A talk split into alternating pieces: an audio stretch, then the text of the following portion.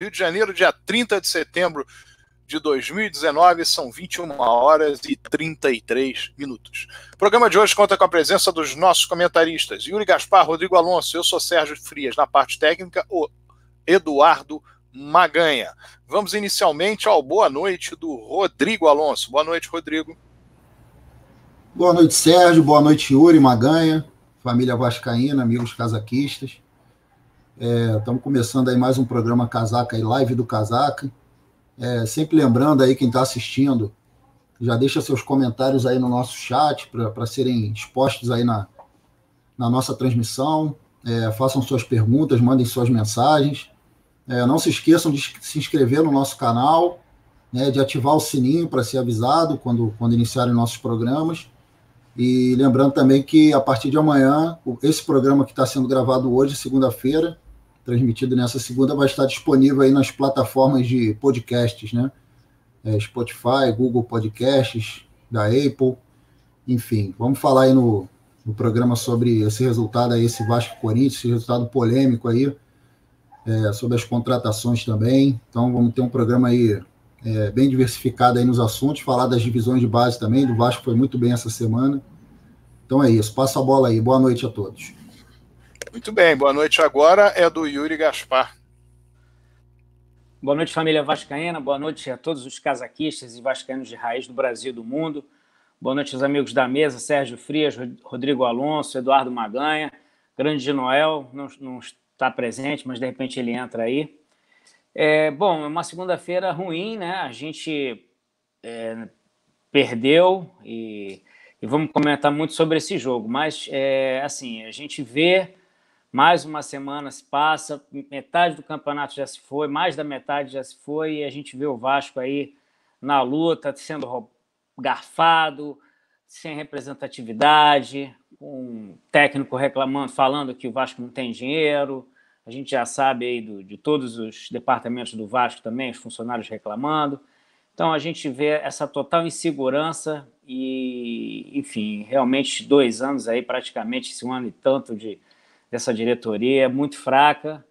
E aí a gente tem que sofrer mais um ano. O Vascaíno não merece. A torcida do Vasco, como sempre, desde a sua história, fazendo o melhor que ela pode, que é frequentando os estádios, apoiando o time, fazendo parte agora dessas diversas vaquinhas que a torcida está se mobilizando e a gente não vê melhora é, não vê vitórias, não vê melhora nos outros departamentos, mas principalmente no futebol.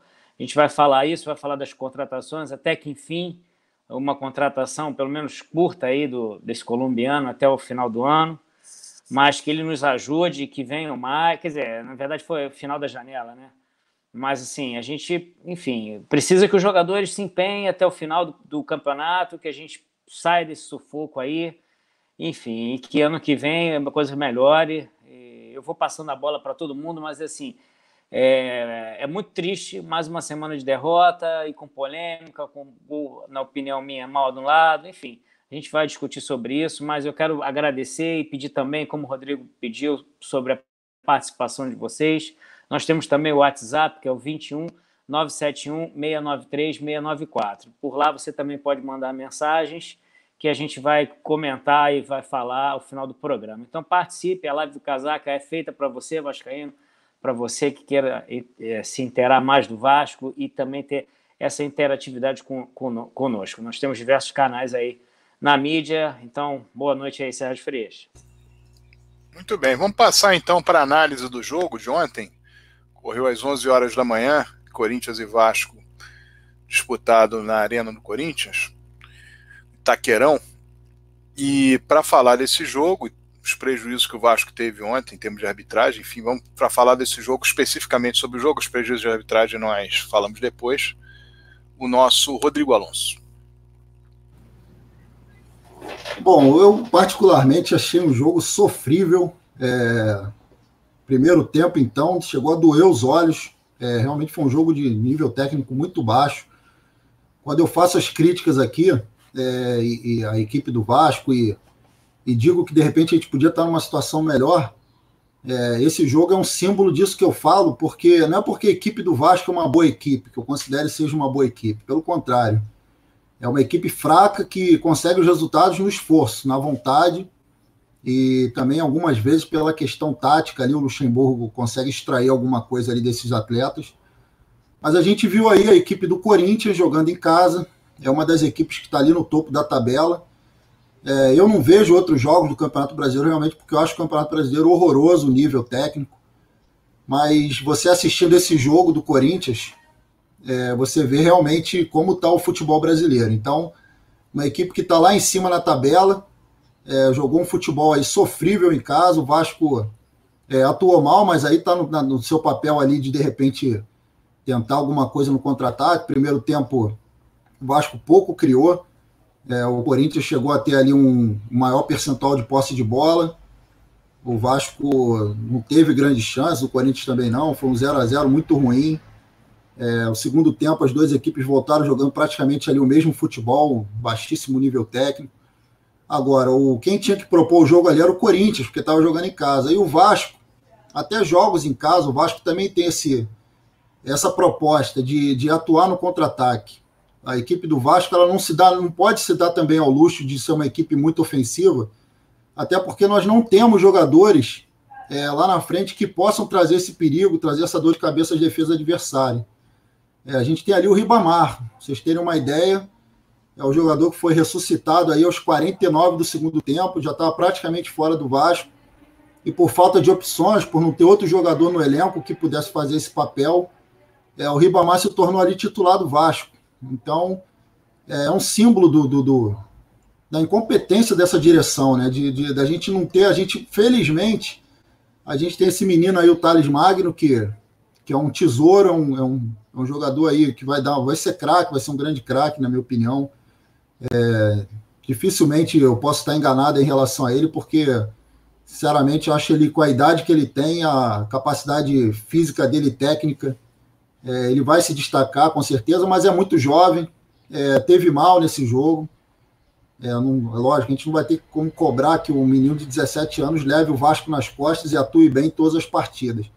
As poucas vezes que ele, que ele recebeu a bola, ele mostrou novamente aquela qualidade dele, mas ele ficou meio isolado ali na, na ponta esquerda ali. E como eu disse, a gente não tem como é, contar o Ribamar é muito esforçado, tá? A gente vê que ele está se tá se dedicando ali para tentar de repente conquistar a torcida do Vasco e até de repente conseguir uma renovação de contrato, fazer um esforço ali, mas é um cara extremamente limitado. É, a gente teve uma quantidade absurda de erro de passes. É, eu, eu, tinha dado uma olhada naquele Footstat, foi acho que um dos jogos os últimos sete jogos foi o jogo que o Vasco mais errou passes. O Rossi errou uma quantidade absurda de passes. Acho que o Pikachu foi o líder de erro de passes, teve 10 erros de passe ali durante o jogo. O Marco Júnior também muito mal. Então, os caras da criação, que estavam responsáveis pela criação, não conseguiam criar. Então, assim, o Vasco é, não criou, teve pouquíssimas chances. É, a única chance mais clara, e que foi o gol, a gente vai falar sobre isso, e que foi um gol mal anulado, né? A gente vai comentar mais com mais detalhes sobre esse erro de arbitragem, mas foi um dos poucos, poucos lances que o Vasco teve uma chance efetiva de fazer um gol. É, eu acho que qualquer resultado ali, o 0 a 0 ou 1 a 0 para o Vasco, 1 a 0 para o Corinthians, não seria nenhum absurdo, mas infelizmente, é, mais uma vez fomos prejudicados, o Vasco foi prejudicado. A gente não está querendo é, aqui usar erro de arbitragem para encobrir a má atuação da equipe, o, o, a baixa qualidade técnica da equipe. Mas a verdade é essa: a verdade é que se não fosse por esse erro de arbitragem, de repente teria conseguido um resultado melhor. E antes de encerrar aqui meu, meu comentário, é, eu não sei se o Sérgio tem essa informação, mas o Vasco, eu acho que essa maior, é o maior jejum é, nos confrontos entre os 12 grandes. Cara, eu tinha 30 anos, eu tinha 30 anos na última vez que o Vasco venceu o Corinthians em São Paulo. Eu tô com 42. E a última vez que o Vasco venceu o Corinthians foi em 2010, quer dizer, já tem nove anos, são 18 jogos. Então, realmente, é, é um jejum que incomoda. A torcida do Vasco, acho que quando já tem um jogo contra o Corinthians, já fica mais ou menos ali preparada para um resultado ruim. É, felizmente, nós vamos ter agora um confronto que, que eu acredito que se inverta, que o Vasco é, tem um bom, um bom retrospecto contra o Atlético Mineiro, inclusive lá, jogando lá, no, lá em Minas. São jogos que o Vasco tem bom retrospecto. É contra o Atlético Mineiro e o jogo contra o Santos. O jogo contra o Santos em São Januário, o Vasco também tem um excelente retrospecto contra o Santos São Januário. Então, como essas coisas contam, a gente sabe que esses históricos contam. É, eu acredito que a gente possa conseguir recuperar, se recuperar dessa derrota, que não é nenhum absurdo perder para o Corinthians lá, mas nas circunstâncias que aconteceu, realmente é, é muito chato. Passo a bola aí para vocês, quem quiser complementar alguma coisa. Bom, em relação ao jogo, o Vasco teve uma, uma participação que no primeiro tempo foi aquém daquilo que se esperava. O Vasco e o Corinthians jogaram muito mal o primeiro tempo. Um primeiro tempo muito ruim. O Corinthians teve uma oportunidade de gol, o Vasco teve outra. O Corinthians teve com o Pedrinho, uma bola que foi lançada do lado direito, ele de perna esquerda chutou, o goleiro do Vasco pegou firme e o Vasco teve uma com o Ribamar que avançou pela meia esquerda e chutou por cima da trave. Houve o lance de um gol anulado do Corinthians, anulado pelo VAR, mas que o Bandeira, que acompanhava o lance, anulou o gol em função da, de um impedimento que não houve, mas a falta cometida pelo Manuel em cima do goleiro do Vasco, Fernando Miguel, foi clara. Então foi anulado esse gol. Foi no que aliás teria um gol estranhíssimo, um gol contra do Ribamar. A bola bateu no Ribamar e entrou. E no segundo tempo o jogo foi um pouco mais movimentado. Houve o lance polêmico, nós vamos falar sobre os lances polêmicos daqui a pouco, mas houve o lance, o lance polêmico no gol do Vasco, depois houve a, na, antes do gol do Corinthians, no lance imediatamente anterior, uma discussão também que nós vamos travar, o gol do Corinthians. Muitos falaram sobre uma falha do Fernando Miguel, braço curto, etc., mas também é uma bola difícil nós temos que entender que existem goleiros e goleiros. O Fernando Miguel é um bom goleiro, mas não é um goleiro que podemos nas horas das defesas mais difíceis ele vai estar tá lá. Ele é um goleiro que está ali para dentro de uma média. E o chute é, é, bastante questionável se ele falhou ou não. Eu particularmente vejo que o chute foi muito feliz do jogador do, do Corinthians. Ela passou exatamente do lado da trave. Ele tentou chegar e não conseguiu. Depois disso, o Vasco tentou avançar a equipe. As mudanças, as modificações feitas foram justamente para que o Vasco tivesse mais força ofensiva, mas a sensação que deu foi o Corinthians no contra-ataque muito mais perigoso. Até a parte final do espetáculo, em que o preparo físico do Vasco, melhor que o do Corinthians, que havia jogado na altitude no meio de semana, eliminado da Copa Sul-Americana, viagem, etc. Jogo às 11 horas da manhã, o Vasco no final do jogo ele criou oportunidade para empatar a partida, poderia ter empatado a partida com a pressão última feita ali nos 10 minutos finais. Lembrando que nós só de acréscimo tivemos quase 12 minutos. Então, no todo, a vitória do Corinthians poderia ter, ter, independentemente das questões de arbitragem, ela poderia ter se transformado no empate diante daquilo que o Vasco produziu no final da partida, a possibilidade que o Vasco teve de conseguir o um empate no final da partida. Mas também há de se ressaltar que o Corinthians teve muita, muitas possibilidades de contra-ataques no segundo tempo. Gramado muito ruim, gramado, a bola subia várias vezes, o atleta, os atletas tentavam dominar e a bola tinha uma tendência a subir, é difícil, difícil rolar a bola no, no, no, no gramado, os atletas mais hábeis que estavam em campo. E o resultado, ele não é um resultado desesperador, mas o problema é que o Vasco precisa efetivamente somar pontos nesse momento do campeonato. O Vasco, duas rodadas, somou apenas um ponto. Tem um jogo contra o Atlético Mineiro, que nós vamos falar também daqui a pouco na quarta-feira, que é interessante pelo menos somar um ponto para vencer o Santos domingo e voltar a se tranquilizar no que diz respeito à parte da tabela em que está. Bom, mas o assunto, evidentemente, que chamou muito a atenção da torcida do Vasco foi em relação aos lances polêmicos. E por incrível que pareça, não, tá, não está havendo por parte da torcida do Vasco uma análise sobre um lance fundamental na partida, depois do gol que foi anulado do Vasco, que está tá, tá havendo essa discussão toda, que é o lance da possibilidade de um pênalti a favor do Vasco um chute do Rossi a bola bateu no corintiano e no momento que ela bateu no jogador corintiano, os braços dele estavam abertos, o replay não dá condição de nós cravarmos se a bola bateu no braço ou não. E isso é um erro, porque o replay ele tinha que tirar todas as dúvidas. Se você não tem as dúvidas tiradas no primeiro replay, você coloca a câmera de trás, coloca posiciona de uma determinada maneira. E consequentemente, o gol, aliás, consequentemente não, por consequência, infelizmente nesse lance, o gol do Corinthians, que seria o único gol da partida. Esse é um lance que o Yuri vai comentar, o Rodrigo vai comentar. E o outro lance, que é, é até anterior a esse, é o, no início do segundo tempo, o gol anulado do, do zagueiro do Vasco, o Erley. Então eu vou passar aqui para o Yuri para ele fazer o comentário, o Rodrigo fazer o comentário, e aí eu, eu encerro o assunto dando a minha posição. Vamos então Pode ao Yuri. Aí, Rodrigo, rapidinho. Estou fazendo a Então vamos lá. Olha, eu particularmente esse lance que você falou, Sérgio, do, da possível mão na bola, eu não via. Tá? Como você mesmo disse, eles não, não, não reprisaram. É, eu teria que conseguir aí o vídeo do jogo na íntegra para tentar rever e, e, fazer algum comentário sobre isso. É, o lance teve um outro lance que o Cleiton reclamou de um pênalti, que na minha opinião não foi. Acho que o Fagner, né, fez, ele diz que o Fagner fez uma carga ali, que seria um pênalti a favor do Vasco. Eu não, não acho que tenha sido pênalti. Eu acho que o lance capital mesmo foi esse esse gol mal anulado. Eu até tô com uma. Não sei se eu consigo aqui compartilhar. Deixa eu ver aqui.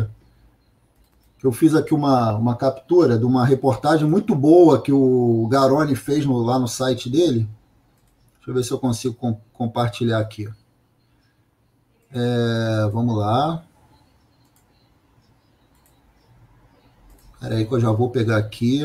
É, não tô, não tô conseguindo aqui fazer o, o compartilhamento, que é o seguinte: essa imagem está lá no blog do Garone. Ele coloca, ele amplia aquela imagem oficial da CBF, que a CBF distribuiu, né, daquela linha vermelha e daquela linha azul. A primeira coisa estranha é que a linha está torta. Né, a linha está torta, mas enfim, é, eles, essa é a imagem oficial que eles divulgaram. Ela poderia estar tá torta mais para fora ou mais para dentro mas como eles divulgaram, é uma a linha vermelha ela passa sobre o antebraço do atleta do Vasco. E segundo a regra, o antebraço não conta. Então, a própria imagem que a isso, essa é exatamente essa imagem. A própria imagem divulgada oficial comprova que não houve impedimento, porque a, o, a linha vermelha está passando por cima do, do antebraço do jogador do Vasco. E aí o que, que a gente questiona? A gente questiona porque isso é uma coisa que está acontecendo, acho que com diversas equipes, mas a gente aqui está falando de Vasco. São os critérios para cada, cada tipo de lance, de lances parecidos, para um é dado, para outro não é dado. A gente estava conversando aqui antes do programa começar que tem que ter uma padronização. É uma coisa muito interessante que o Sérgio falou é que, da forma como está sendo posto, você não existe mais mesma linha porque para um lance ser considerado a mesma linha, vai ser uma, uma chance de um em um milhão. Porque você vai achar ali um pedaço do, do dedo do atleta do, do, do que estava da, da, equipe que está atacando, que está um pouco à frente, está um centímetro à frente.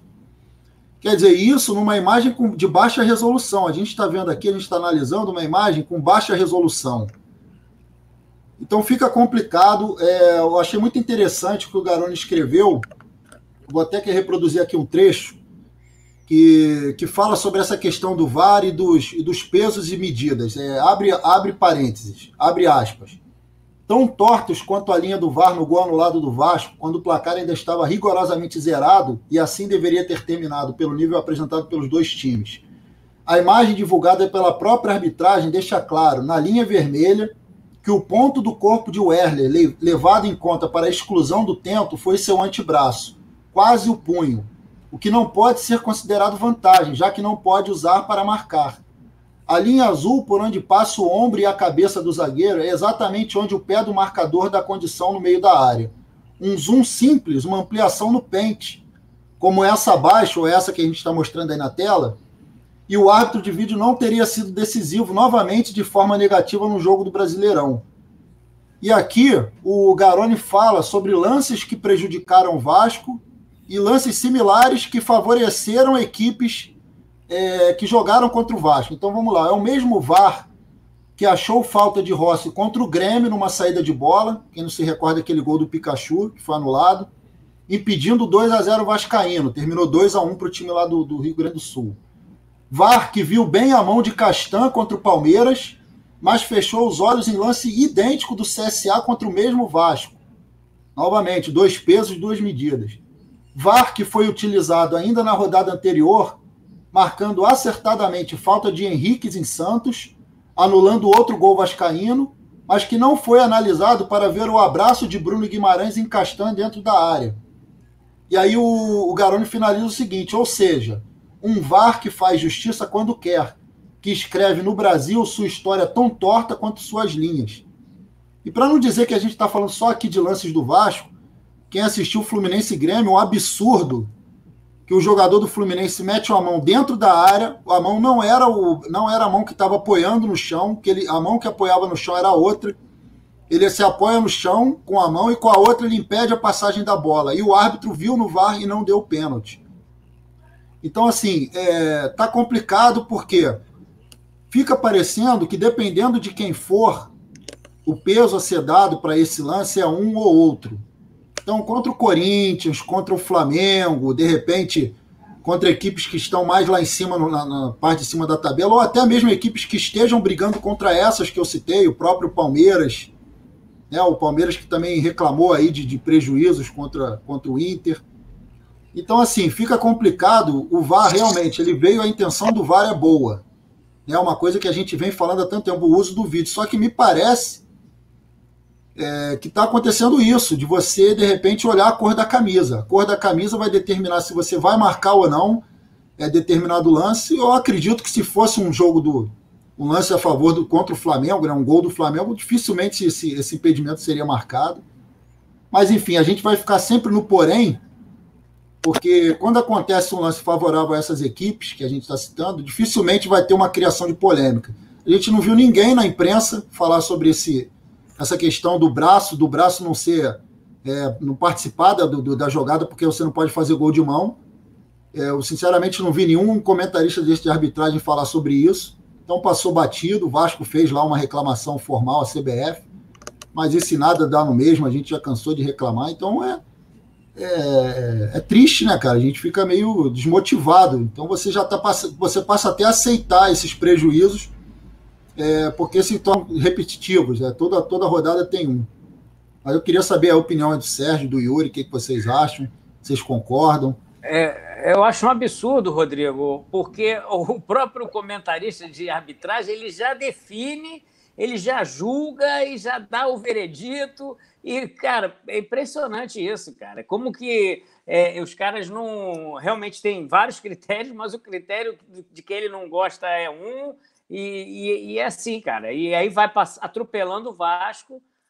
E realmente, cara, é revoltante, cara. A gente sabe que o VAR minimiza alguns lances, mas eles não podem ficar usando essa interpretação e, e cada hora é um, é um, lance e aí cravar. Pô, esse gol anulado do nosso foi um absurdo.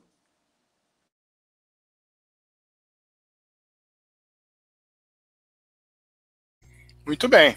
Então tá aí a opinião do Rodrigo Alonso e do Yuri.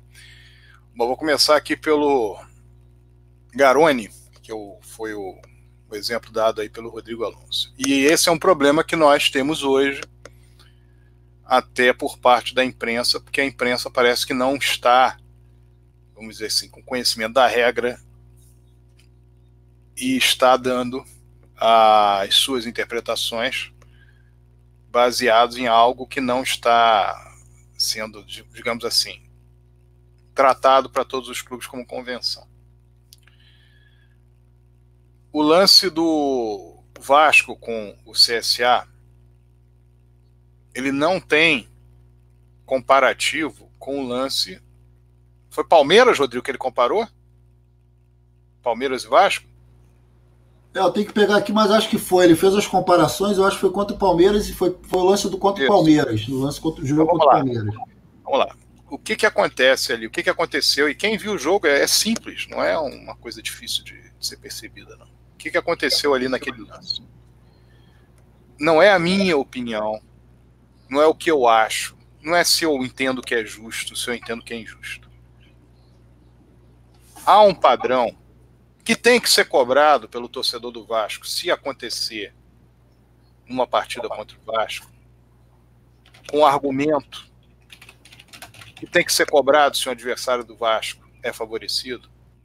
O padrão é o seguinte: a bola tocou numa região do corpo do atleta antes de tocar onde não pode ser tocado, ou seja, cotovelo, braço, mão, pulso, etc., não é pênalti.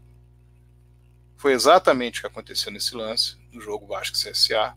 Foi de leve, houve o toque, mas houve o toque. E o comentarista de arbitragem, que era o Sandro Meira Rich, ele, ele fala isso, que ele discorda, mas a interpretação é essa. A interpretação do VAR é essa. No jogo Vasco e Havaí, que era essa a comparação que o Garoni tinha que ter feito, aconteceu um lance no ataque do Havaí em que houve o cruzamento, a bola bateu no traseiro do Ricardo Graça, em seguida na mão dele, e não foi pênalti. Então, esse, essa padronização, o jornalista que está falando para o público, ele tem que chegar, olha, o padrão é esse, ele pode dizer, eu discordo, acho uma grande bobagem, tinha que ser de outra maneira. Tudo bem. Então, o padrão é esse. Vamos lembrar aqui do que aconteceu ontem na polêmica do jogo com Palmeiras. Palmeiras Internacional. Internacional e Palmeiras, o jogo foi no Beira Rio. Qual foi a polêmica? Ah, teve um lance do gol do Palmeiras, e aí esse gol do Palmeiras ele foi anulado, houve um toque casual, já está previsto uma convenção de que qualquer toque de qualquer atacante ou do time que está atacando, o time que está com a posse de bola atacando, é considerado falta, que evidentemente só será marcada pelo VAR se der em gol. Se não der em gol, é o ato de campo que está vendo isso, mas se der em gol, vai ser marcada a falta. Isso aconteceu contra o Palmeiras no jogo internacional. Ah, então isso é favorável ao Flamengo. O torcedor do Flamengo adora esse argumento. Por quê? que no primeiro turno o Flamengo teve um gol mal anulado do Beira Rio exatamente pelo mesmo motivo. Aí, qual é a sacada que deveria ter o Garoni, já que foi ele que fez a matéria, em relação ao, ao lance com o Leandro Castan? Nós não falamos aqui semana passada, eu emiti essa opinião, que o Leandro Castan ele busca o jogo, ele busca o contato com o jogador do Atlético Paranaense, que só o, até, o jogador do Atlético Paranaense só avisa o Bruno, só, só visava fazer, impedir o Bruno, o Bruno Castanho de chegar, o Leandro Castanho de chegar. Então ele vai para o movimento de cometer a falta. O que, que o Leandro Castanho prefere fazer? Ele prefere abraçar o jogador do Atlético Paranaense, não é isso? Então ele prefere continuar a jogada e não desistir da jogada sofrendo a falta. É a opção dele. A bola é cruzada, o Oswaldo Henrique cabeça, é, cabeceia e a bola vai para fora. E eu disse aqui. Então, dentro dessa opção do Leandro Castan, não foi pênalti. Porque a bola seguiu para o outro lado e ele optou por isso. No final, ele desagarra da, da, das costas do jogador e se deixa cair. Qual é o lance para ser comparado com esse? O que, que aconteceu na quarta-feira na vergonha do Maracanã? O jogador do Flamengo, Bruno Henrique, ele chega a área do Internacional. O jogador do Internacional agarra e qual é a opção dele? Continuar no lance. Ele continua no lance, chuta a bola, que bate num zagueiro do Internacional, no braço de um zagueiro do Internacional que está colado ao corpo, portanto não é pênalti. O lance está definido. Não foi pênalti.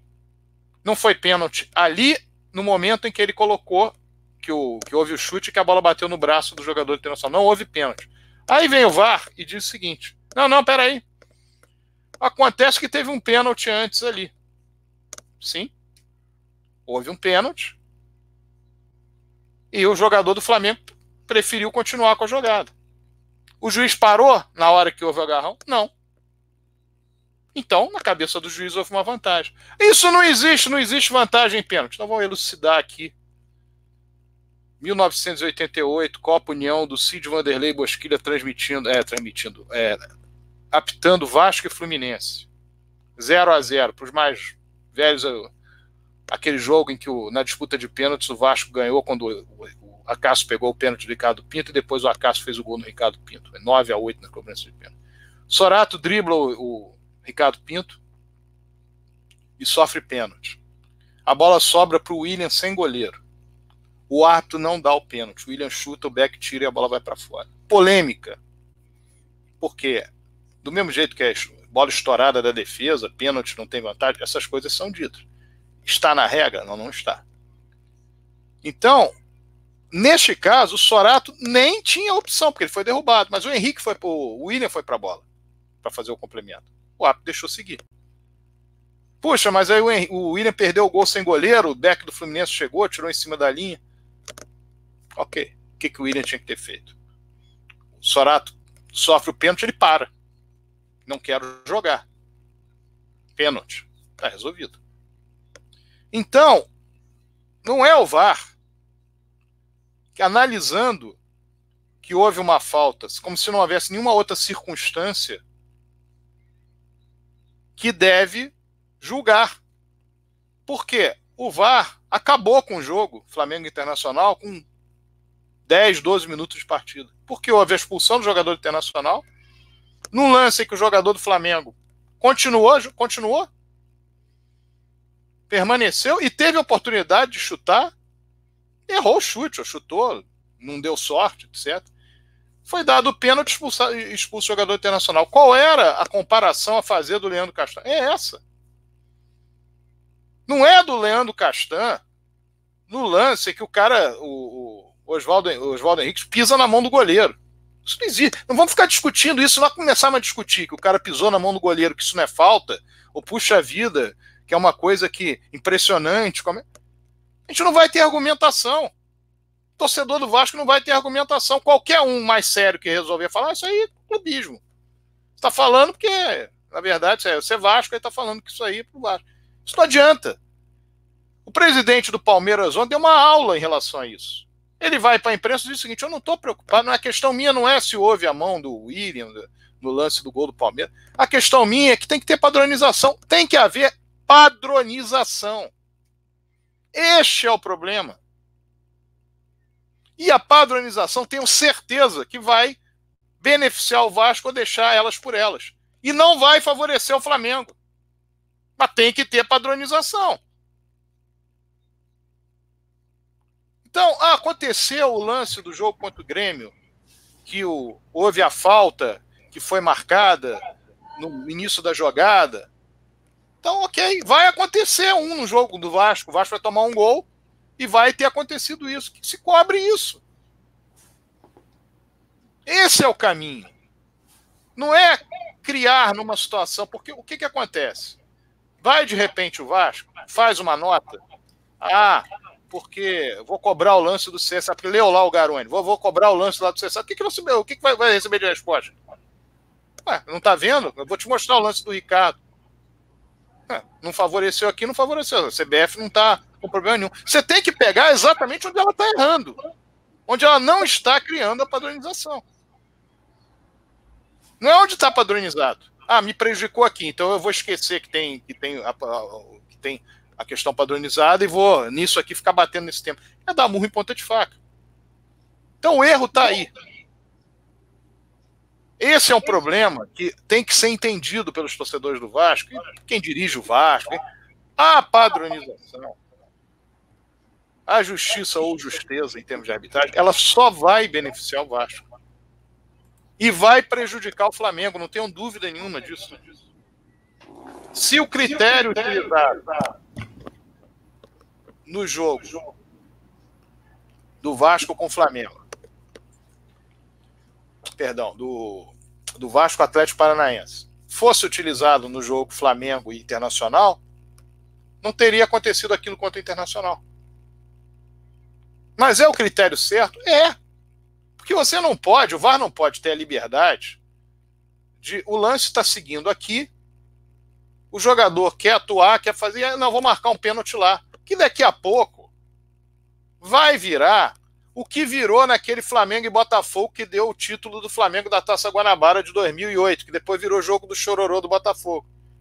Tem um lance, bola lançada na área, há quatro faltas diferentes no lance. O árbitro escolheu uma, a do jogador do Botafogo sobre o jogador do Flamengo. Aí diz assim: ah, foi aquele viu. Daqui a pouco vai ser, o VAR vai ver aquela. Então tem que se padronizar. Porque senão campeonatos vão ser definidos com bola parada e um, uma, um, um, toquezinho no jogador, no, do defensor no jogador quando interessar. Quando não interessar, não vão fazer. O que tem que ser exigido é a padronização. E mais, é importante que o público, o torcedor, o que consome futebol, o que vai ao estádio, o que paga o pacote do pay-per-view, o que vê os jogos no bar, que consome futebol na essência, que ele seja elucidado. O torcedor não está sendo elucidado. Os torcedores estão repetindo coisas que já estão definidas porque não há uma grande movimentação de mídia para elucidar o torcedor. Há quatro anos, nas regras, que a, na convenção que a FIFA fez em relação à regra da mão, valia o cara fazer gol de mão. Valia, isso foi posto para a FIFA. Inclusive, o, houve uma discussão sobre um gol que o Barcelona fez, que o Neymar fez na final da Champions League, porque usou a mão, ah, mas usou, mas foi um movimento natural. Então existia essa história de movimento natural. Hoje, tocou na mão, um time atacando é falta. Isso é uma convenção que pode mudar no que vem, mas o torcedor precisa estar ciente disso. Então os órgãos de imprensa têm que falar. E aí nós vamos para o lance do gol anulado do Erley ontem. Que eu saiba, não foi abolido da regra do futebol mesma linha.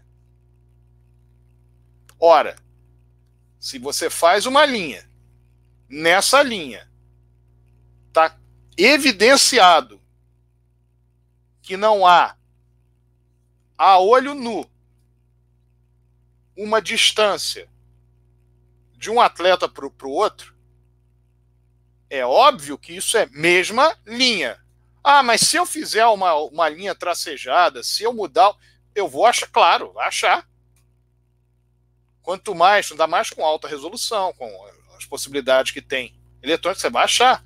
Mas é óbvio que a pessoa que está um centímetro, meio centímetro, dois centímetros, ela não está levando vantagem no que se entende de futebol. A mesma linha do futebol, qual era a ideia? Corpo, né? É o mesmo corpo. Você tá o corpo para cá, o outro mas na mesma, na mesma linha, não é se a chuteira, a unha do pé, não é isso, evidentemente que não é. Agora, mesmo assim, o lance mostra. Eu não tenho dúvida que se houver o recurso eletrônico e foi esmiuçado, vão mostrar que tem lá uma pequena diferença. Porque mesma linha, mesma linha, mesma linha, mesma linha, com todos os recursos eletrônicos, tecnológicos, não vai. Não vai ser. Então alguém vai estar na frente. Provavelmente esse alguém vai ser o jogador do Vasco. E aí, ah, eu usei aqui o recurso. Isso é uma questão limite de bom senso.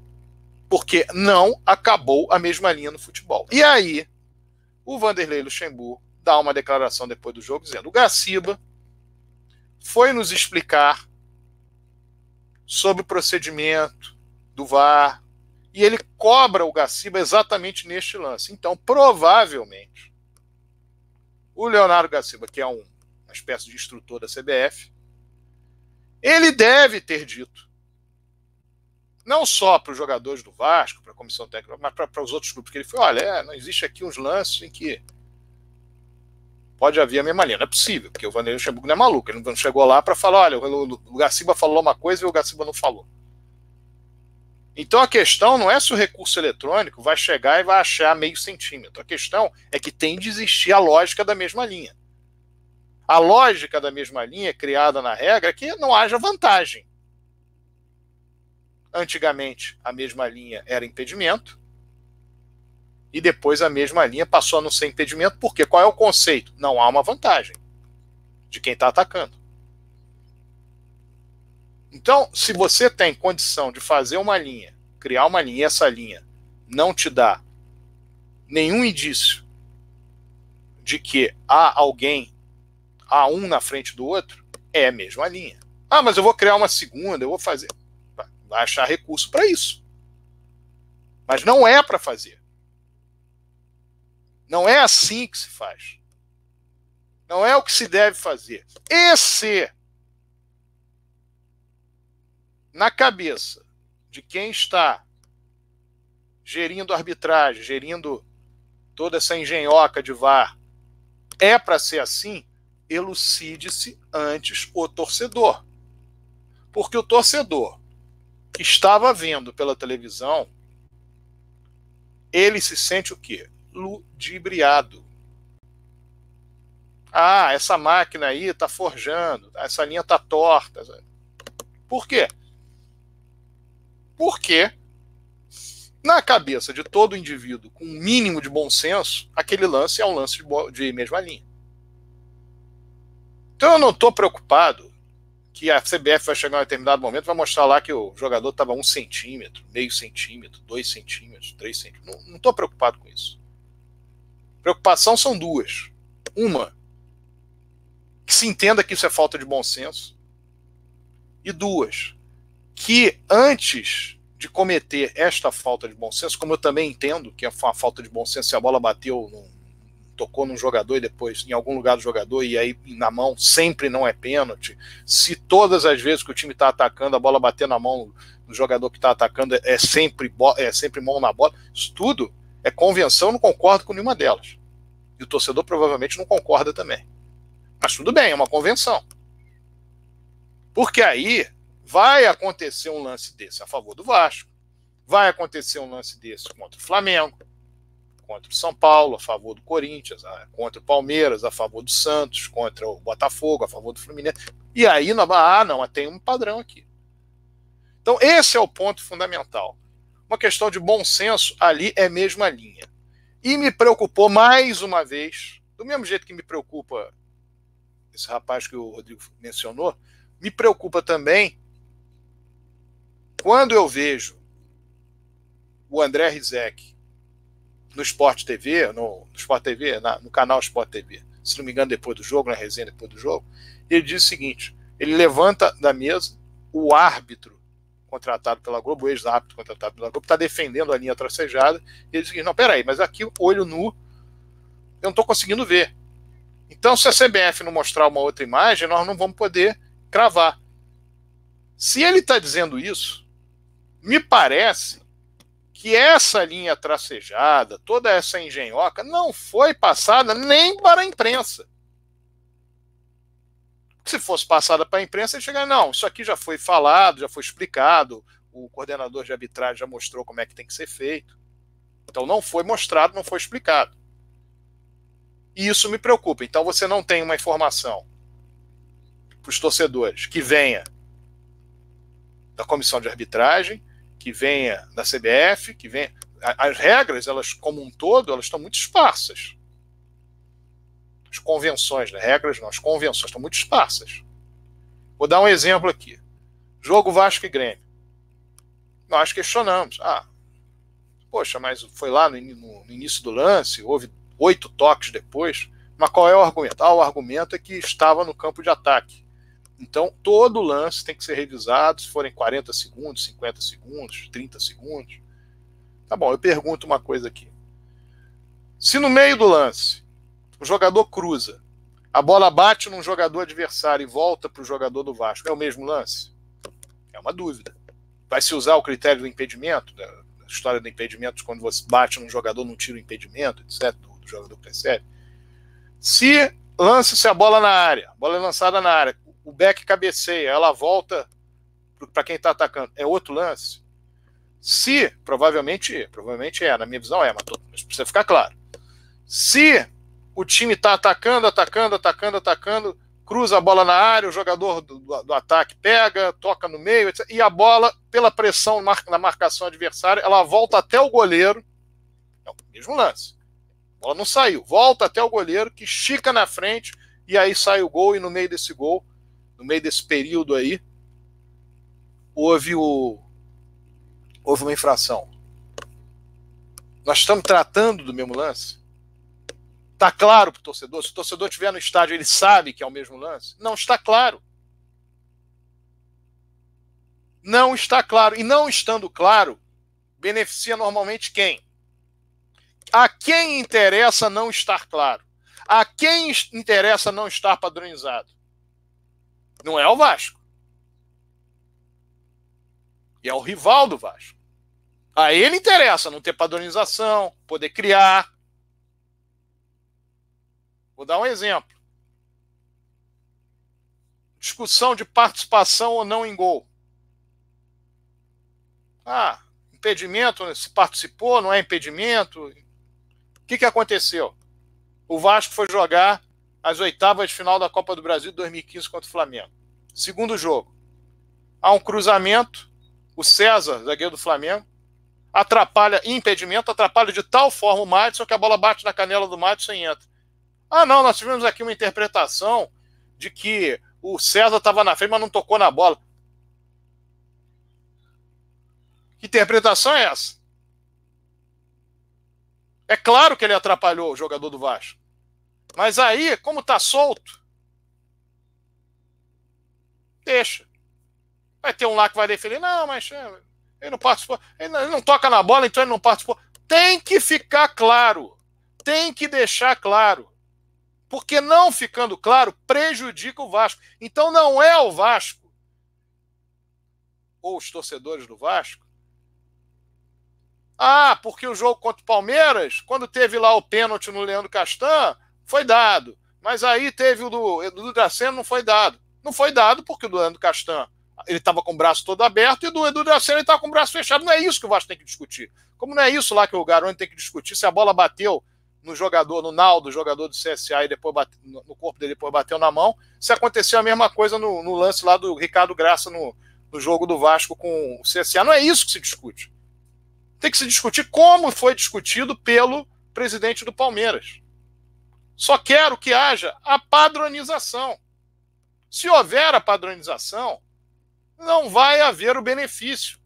E o que se quer é que não haja benefício indevido a alguém.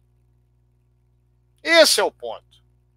E para finalizar, em relação ao lance do pênalti, que eu não vi, o Rodrigo não viu, o Yuri não viu, o Maganha não viu e ninguém conseguiu ver direito, porque não houve replay.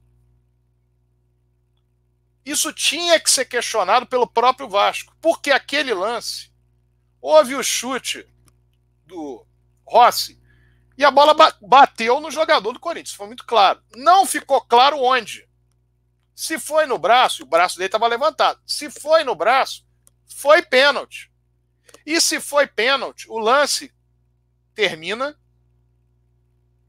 e sai o gol do Corinthians. É claro que não sairia o gol do Corinthians porque, saiu, porque teve o pênalti. Então, nesse caso, o Vasco deixaria de ter tido um pênalti a seu favor e tomou um gol no lance seguinte. Diante disso, se houve aquele pênalti, foi um enorme prejuízo ao Vasco. Só que a gente não sabe, nós não podemos aqui afiançar que foi ou não foi, porque não houve replay. Ou o replay foi inconclusivo num lance desse que você vê os jogadores do braço do Vasco levantando o braço. Então eu não posso hoje afirmar que foi pênalti, não posso afirmar hoje que não foi pênalti, e o lance, com as 258 câmeras que tem para que existem para transmitir o jogo, nenhuma delas apresentou o replay. Pode ser que apresente o replay, mas aqui, ó, tocou no, no rosto, tocou no ombro, tocou no. Pode ser. Mas é preciso apresentar o replay. Um replay conclusivo, não um replay da câmera de cima que não dá para ver direito. É um replay conclusivo. Apresentou? Foi, ok, tudo bem. Então são questões que precisam ser entendidas. Aí eu estou falando da própria padronização da transmissão de TV. Ué, não era um lance que era para ser visto, revisto? O lance do Cleiton no final do jogo, o jogador do Cleiton saiu reclamando, e eles mostraram o lance depois. Não era pênalti, na minha opinião, não foi pênalti. Aquilo ali é. Fagner faz lá uma pressão, mas não é suficiente para atrapalhar em nada. Mas foi mostrado. E por que, que esse lance não foi mostrado? vai ficar o torcedor sempre com a sensação, bom, tem alguma coisa estranha, não mostraram o replay. Então, o nosso ponto, e é importante o torcedor do Vasco entender, nosso ponto em relação, o casaco em relação a isso, é que a padronização, ela beneficia o Vasco. Não vamos começar a fazer o jogo deles. Ah, tudo é o Vasco está sendo roubado. Aí o que, que acontece? Tudo está sendo roubado, aí quando você vai. Ah, uma coisa mais simples do mundo. Para o teu adversário, a melhor coisa do mundo é você falar de uma coisa que você não tem razão. O cara vai dizer: olha só, esse lance aqui é igual, é igual a esse outro aqui. Você está reclamando, não tinha que reclamar. É isso que vai ser feito. Então você tem que trazer exatamente onde não há padronização. Aconteceu o que aconteceu no jogo do Vasco com o Grêmio, não aconteceu? A maioria absoluta acha que não foi falta do Rossi no, no jogador do, do, Grêmio. Eu, particularmente, achei que foi falta, mas isso um pouco importa. O que ficou revoltante para os torcedores do Vasco é que ninguém foi elucidado antes do campeonato começar, antes do campeonato começar, que aquilo ali poderia ser um lance de falta. Ok. Jogo em São Januário qualquer movimento de um jogador adversário do Vasco que faz uma falta, supostamente uma falta, sai o gol. Imediatamente a torcida do Vasco faz a pressão, o time do Vasco faz a pressão para mandar para o VAR. Porque aí, se o VAR não for, você está reclamando, que não tem padronização. Então, não é você pegar o lance que, não, vamos distorcer aqui, porque esse aqui foi a meu favor, isso foi contra. É buscar que existe. Porque qual é a vantagem do VAR? A vantagem do VAR é que, em tese, ele vai servir para todos os clubes da mesma maneira. Quando é que o VAR vai beneficiar um e prejudicar o outro? Quando ele começar a subjetivar. Se ele vai aqui, ele não vai ali se ele vai olhar aquele lance do time A, ele não vai olhar aquele lance da, do time B. É aí que vai dar a diferença. Então, o que o torcedor do Vasco tem que fazer nos jogos, e quando ele for questionar, é questionar a não padronização. Tem que ser padronizado. O Vasco só se beneficia disso. Falei isso aqui com um pouco mais extenso, porque é algo que me preocupa. Eu estou enxergando uma coisa um pouco mais lá na frente. Achei preocupante o que aconteceu no jogo do Flamengo Internacional. Há sempre uma justificativa, mas é preocupante. E havia o embasamento do que aconteceu no jogo Vasco com o Vasco Atlético Paranaense. E nós temos que ter, o torcedor tem que estar ciente do que pode e o que não pode.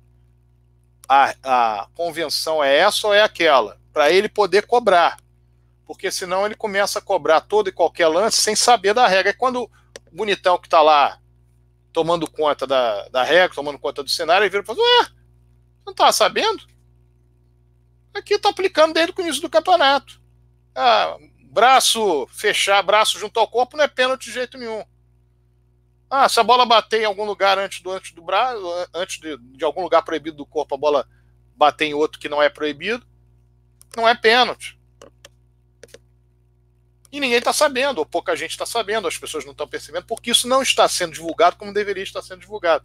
O que, que aconteceu posteriormente ao lance do, do, do jogo contra o Flamengo? Discutiu-se o lance do Guerreiro. Foi pênalti, o árbitro tinha que ter mandado voltar e tal, etc. O VAR tinha que ter mandado o árbitro ver, melhor dizendo. O lance fundamental foi do primeiro gol do Flamengo. Ah, mas ah, tá claro ali que houve puxão. Claro que teve puxão, todo mundo viu, só que o jogador continuou. E o que, que se faz quando o jogador continua na jogada? É opção de quem? Do, do árbitro? Pode até dar, pode até não ter. Então o que, que o Paulo, o, o Flávio, o irmão do Paulo Célio, tinha que ter, tinha que ter feito? Houve o agarrão pênalti. E não dá oportunidade nem do jogador do Flamengo continuar a jogar. Ele espera a conclusão do lance e aí marca o pênalti, porque houve ó, a vantagem. Ah, porque eu estou beneficiando o infrator porque ele cometeu o pênalti. Não, senhor. Você deu a vantagem, porque a vantagem para o cara fazer o gol era muito maior até do que ele, do que ele, do que ele ter que bater um pênalti. Esse é o raciocínio.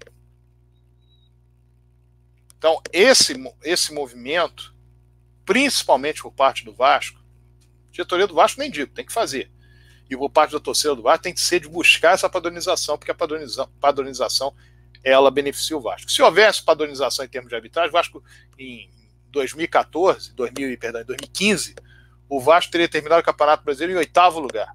Aqueles pontos todos ali que o Vasco perdeu, os 14 pontos, ele não teria perdido. Se houvesse uma padronização. Agora, se não houvesse uma padronização, podia ser que o Vasco Não que ia ser rebaixado, porque não ia conseguir né, esse número de 14 pontos de, de, de garfo no Vasco. Mas sete podiam ir, sete podiam não ir. Então, isso tem que estar na cabeça do torcedor do Vasco. Entendam isso, torcedores do Vasco. A padronização só interessa ao Vasco. Não vamos no jogo deles. O jogo deles de tudo é contra o Vasco, não sei porque eles vão ter argumento para dizer, ó, oh, isso aqui é fanatismo. Aqui é o torcedor do Vasco querendo reclamar de todos os nomes, sempre está dizendo que é roubado. Vamos nos lances que efetivamente demonstram que não há essa padronização. Porque é esse o problema que nós estamos vivendo. E cobrar muito que haja por parte da comissão de arbitragem, por parte daqueles que são responsáveis, e também por parte da imprensa, que haja a devida elucidação para o torcedor, que é quem consome produto futebol e quem faz com que o futebol tenha toda a dimensão que possui. Bom, vamos falar agora, Rodrigo, meu caro, do próximo jogo do Vasco. Vasco e Atlético Mineiro, quarta-feira. A partida vai ser disputada em Minas e o Vasco, se conseguir um bom resultado, deixa mais tranquila a sua torcida, evidentemente, porque nos primeiros duas rodadas apenas, perdão, apenas um ponto somado e ganhar, somar pontos fora de casa, sem dúvida nenhuma, ainda mais com uma equipe grande também do futebol brasileiro, uma das 12 grandes equipes do futebol brasileiro, é importante num rumo que deixa o Vasco numa situação mais tranquila na tabela. Seu comentário a respeito desse desafio do Vasco na quarta. Bom, Sérgio, eu estive dando uma olhada aqui, é, todo o cenário né, dessa partida contra o Atlético Mineiro. Primeiro que não é nenhuma novidade que nós conseguimos, pelo menos recentemente, bons resultados lá. Em 2017, uma vitória por 2 a 1 2018, um empate em 0 a 0 O, o que é bom lembrar é que o Atlético Mineiro depois desse jogo contra o Vasco, eles vão ter duas partidas fora, contra o Palmeiras e contra o Flamengo. Então, na cabeça, pensando com a cabeça do torcedor do Atlético Mineiro, o que, que eles estão pensando? A gente tem que ganhar esse jogo contra o Vasco de qualquer forma, porque nós vamos ter dois adversários dificílimos, é simplesmente o primeiro e o segundo lugar do campeonato, é o Palmeiras e o Flamengo. Então, a gente já imagina que o Atlético Mineiro vai vir com tudo para conseguir um resultado contra o Vasco. Esse é um cenário é, interessante para a equipe do Vasco, como eu disse no meu comentário sobre a última partida, que o Vasco gosta de jogar no contra-ataque. É, agora a gente tem que torcer para que os responsáveis por balançar as redes estejam inspirados, né? Nesse caso aí, a gente conta com, com o nosso garoto aí, com o Thales Magno e com o Ribamar. É, dei uma olhada aqui também em jogadores do Atlético Mineiro, os principais. O colombiano Xará não vai atuar. É, ele foi identificado uma lesão, então ele está fora desse jogo contra o Vasco. Outros, outros desfalques do, do Atlético são o goleiro Vitor, que está lesionado, o segundo goleiro está lesionado, quem vai agarrar é o terceiro goleiro. É, o Gustavo Blanco também não atua, Ramon Martinez e o Jair, que é outro titular, também não vai jogar.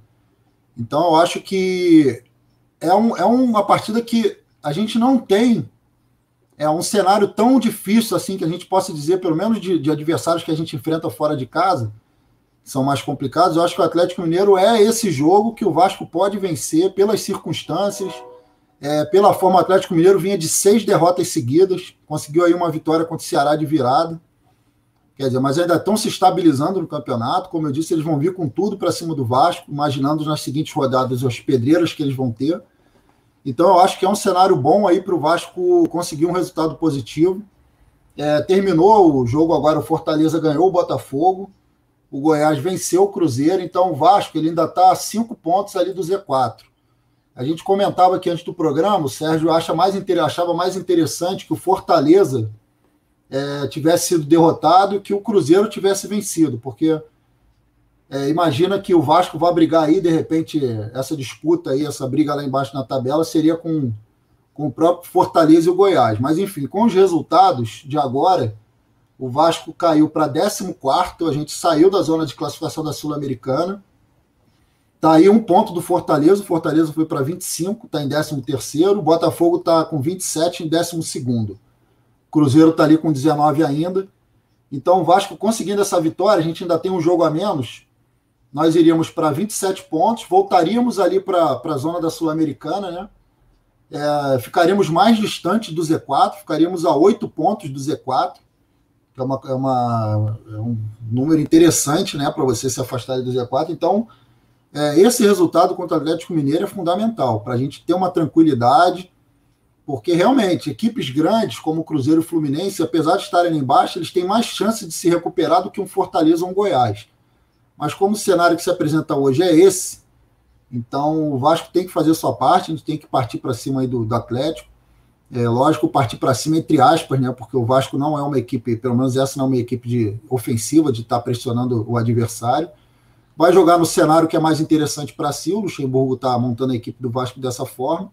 Então, como eu disse, vamos torcer aí para que nossas, nossos atacantes, aí, o pessoal lá da frente, é, esteja inspirado nesse jogo.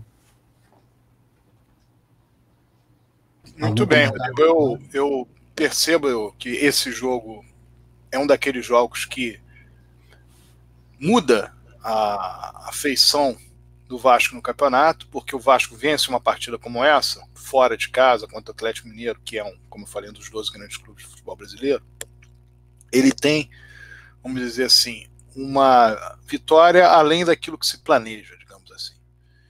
Então, se o Vasco, a essa altura do campeonato, três rodadas no retorno, quatro pontos somados, sem dúvida, é um início de retorno muito melhor do que o início do turno primeiro turno, o Vasco nos quatro primeiros jogos fez um ponto. Então, se nós conseguirmos uma vitória contra o Atlético Mineiro, eu creio numa possibilidade de mudança de patamar em curto prazo, evidentemente, porque o campeonato ainda é muito longo. O Vasco vai para 27 pontos, o Vasco fica realmente numa posição bem distanciada de, dos, dos chamados Z4, ao mesmo tempo passa a brigar por Sul-Americana no mesmo nível dos times que estão ali naquelas posições de Sul-Americano. Então é uma partida que de fato o Vasco pode vencer e se vencer, ele terá uma condição muito melhor em relação ao campeonato no que diz respeito ao curto prazo. E o Atlético Mineiro, eu observei o jogo ontem contra o Ceará, o primeiro tempo, o Ceará foi muito melhor que o Atlético Mineiro, jogou muito melhor, chegou até em determinado momento a comandar o jogo os primeiros 20, 20 e poucos minutos do primeiro tempo, ele chegou a comandar o jogo. Hum, não exatamente nessa linha de tempo o tempo inteiro, mas em determinado momento do, do jogo, no primeiro tempo, o Ceará se ouve melhor que o Atlético Mineiro e chegou a comandar a partida. Posse de bola, etc. E depois o Atlético Mineiro virou, mas como disse o Rodrigo, o Atlético Mineiro vinha de derrota em cima de derrota. Então não custa numa situação como essa, sucumbir, perder novamente. No jogo subsequente, que é o jogo de domingo, o Vasco enfrenta o Santos, e aí aquilo que o Rodrigo Alonso falou é importantíssimo. Parece que isso é uma bobagem, mas é importantíssimo. É o, qual é o retrospecto do Vasco em São Januário contra o Santos? Retrospecto excelente, não perde para o Santos lá desde 2005, aquela coisa toda que nós já falamos, nós questionamos muito quando o Vasco Ano passado, o Vasco foi jogar com, com o Santos no Maracanã, naquele momento do campeonato. Era hora de botar o jogo em São Januário. Ah, não, mas vai encher. Ótimo, vai encher em São Januário, é mais pressão contra o Santos. O Santos adorou ter o Maracanã cheio, com, com menos pressão do que tivesse São Januário cheio.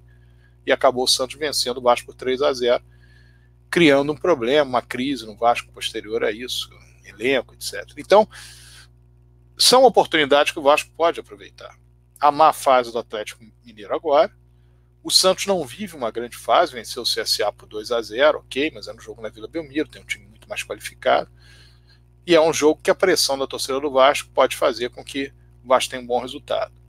Então, esse momento é o momento nosso de torcer nessas duas rodadas, em duas partidas que o Vasco tem de fato a possibilidade de somar pontos, que ele termine aí esses quatro primeiros jogos no mínimo com cinco pontos ganhos. Já ganhou um, que ele termine no mínimo com cinco pontos ganhos, quem sabe aí com sete pontos ganhos. Porque é uma mudança completamente uma mudança de paradigma, melhor dizendo, completa, em relação ao que aconteceu no primeiro turno.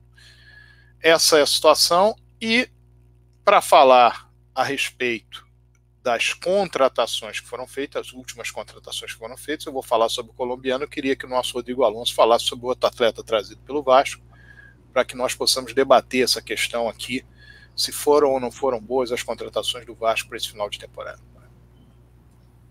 Bom, Sérgio, o, Felipe, Felipe Ferreira é uma aposta, né? Uma incógnita. É o primeiro grande clube que ele tá, que ele vai atuar.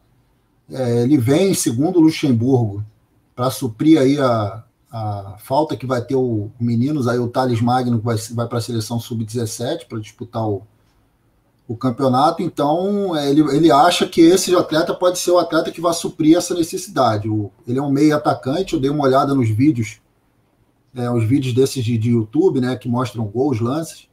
É lógico que esses, esses vídeos eles mostram exatamente só os melhores lances. Então, você olhando aquilo ali, você vê que é um atleta com, com qualidade no passe. É, como eu disse, é um finalizador, ele é um meio atacante. É, eu dei uma olhada aqui no histórico dele, tem um site, o transfermark.com, inclusive mostra até o valor, ele está com um passe estipulado em 50 mil euros. É, ele começou na, na base do Grêmio, é, em 2014. Do Grêmio, do Grêmio da base do Grêmio, ele foi para o Grêmio B. Em 2015, ele foi negociado para o Atlético Goianiense. É, no próprio ano de 2015, ele foi devolvido para o Grêmio B, para a equipe secundária do Grêmio, né? É, no ano seguinte, ele foi emprestado para o Javor Mate, da Sérvia. É, no mesmo ano, 2016, ele foi dispensado pelo Javor Mates da Sérvia, ficou sem clube. E aí, no ano seguinte, ele foi contratado pela Ferroviária. É, a Ferroviária, ele, em 2017, no próprio ano de 2017, ele foi emprestado para o Taubaté. É, ficou lá no Taubaté em 2019. Ele voltou para a Ferroviária, né, disputou aí o Campeonato Paulista. E no próprio ano de 2019, ele foi emprestado para o CRB. E aí no CRB ele fez um campeonato que ele recebeu alguns elogios. Eu sinceramente não vi nenhum jogo da Série B é, para poder analisar, para fazer algum comentário sobre ele. Como eu disse, os lances que eu vi são lances de 2018, enquanto ele atuava pela Ferroviária. Né, são lances exclusivamente dos jogos dele pela Ferroviária, jogos é, contra equipes menores. Então a gente não tem nem como saber como ele atuou contra as equipes maiores, né, equipes grandes. E vai ser uma aposta. Não é, eu não, não acho que é a solução, é lógico que não. Eu acho que o Vasco tinha que contratar um atacante mesmo, um cara finalizador. É, ele não é um finalizador, ele é um meio atacante, ele é um cara que chega de trás, que dá o passe.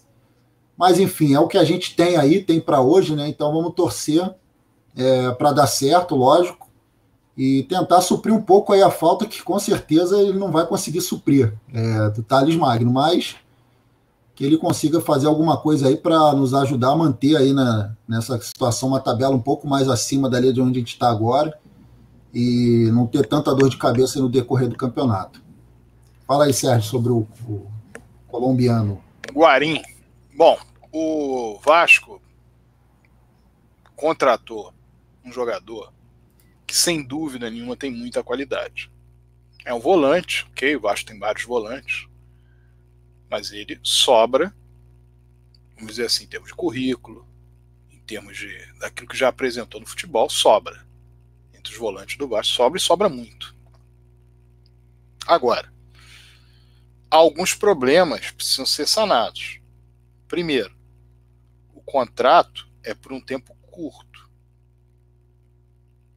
O atleta é um atleta já resolvido financeiramente. Jogou na Internacional de Milão, jogou no Porto, ficou quatro anos, três a quatro anos na China. Um atleta que já é totalmente resolvido financeiramente. Então, o que o Vasco tem que buscar é motivá-lo para que ele não só faça um bom final de ano no Vasco, como ele queira permanecer no Vasco para o ano que vem. E é uma via de mão dupla, porque um atleta desse pode chegar no Vasco com toda a vontade de mostrar tudo aquilo que sabe, em sendo tratado no Vasco, com a deferência que tem que ser tratado pela carreira que construiu. É uma questão de saber tratar e lidar com o atleta. Ah, o que, que você está dizendo que é para ser diferente dos outros? Saber lidar nas diferenças que existem entre atletas, saber lidar com a diferença que ele tem em relação aos demais no elenco do Vasco. Ah, pode falar do Bruno César. Ok, Bruno César teve lá uma carreira, mas um atleta que não, não diz nada há muito tempo. Não deveria nem ter sido contratado, poderia nem ter sido contratado. Mas ele não. O Guarim é um jogador que tem qualidade, demonstra essa qualidade há anos e pode ser muito importante no elenco do Vasco nessa reta final de campeonato. Um atleta que o Flamengo estava atrás dele. Nas mídias sociais havia muito torcedor do Flamengo já dando boas-vindas a ele e acabou vindo para o Vasco. Foi uma opção dele escolher o Vasco.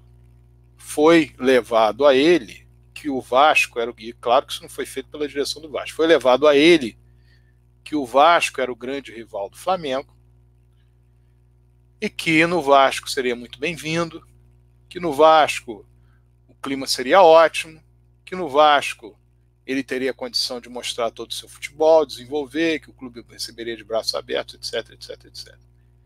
Então o clube tem também agora uma responsabilidade para que possa manter o atleta, fazer o atleta se sentir bem e entender também que existe uma pequena adaptação. O atleta, o aspecto físico, pelo que eu soube, em relação aos exames que ele fez no Vasco, que está apto para jogar, mas que ele tem um tratamento da importância que ele possui para que o Vasco possa ter não só um atleta para esse final de ano jogando com muita vontade de jogar, com muita vontade de atuar, mas que também em 2020 seja um atleta que esteja com o Vasco durante toda a temporada, porque não tenham dúvida que outros clubes ficarão de olho nele, como já estavam de olho nele. O Grêmio, por exemplo, queria o atleta e ele veio para o Vasco. Então vamos valorizar isso. Meu caro Yuri, você que é um otimista nato, fale aí sobre os dois atletas trazidos pelo Vasco. Bom, Sérgio, eu sou mesmo. Eu acho que o jogador, o atleta que vem para o Vasco, veste a nossa Cruz de Malta, ele realmente ele pode superar e a gente tem como extrair o melhor possível dele. Então, acredito muito aí no Felipe, no Barim, a gente. É, você até falou de cabeça de área, que a gente tem bastante, realmente, mas o, nós tivemos até o Bruno Gomes no último jogo, e vocês até nem comentaram sobre ele. Eu acho que precisou um pouco mais de consistência, mas é um menino novo, uma joia nossa, mais uma que se revela.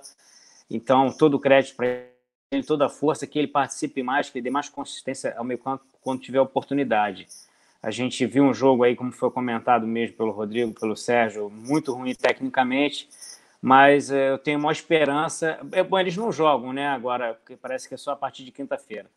Mas eu tenho muita esperança contra o Santos eles arrebentem e, também contra o Atlético Mineiro lá na quarta-feira a gente possa fazer um bom futebol e conseguirmos essa vitória um, no contra-ataque. O Vasco não cria muito, eu concordo com o Rodrigo que a gente precisava ter um atacante, principalmente na ausência do Thales Magno. O Thales Magnífico, ele é novo, então ele, ele vai arrebentar, mas pode ser que varie, né? Normal, né? Nessa, nessa 17 anos.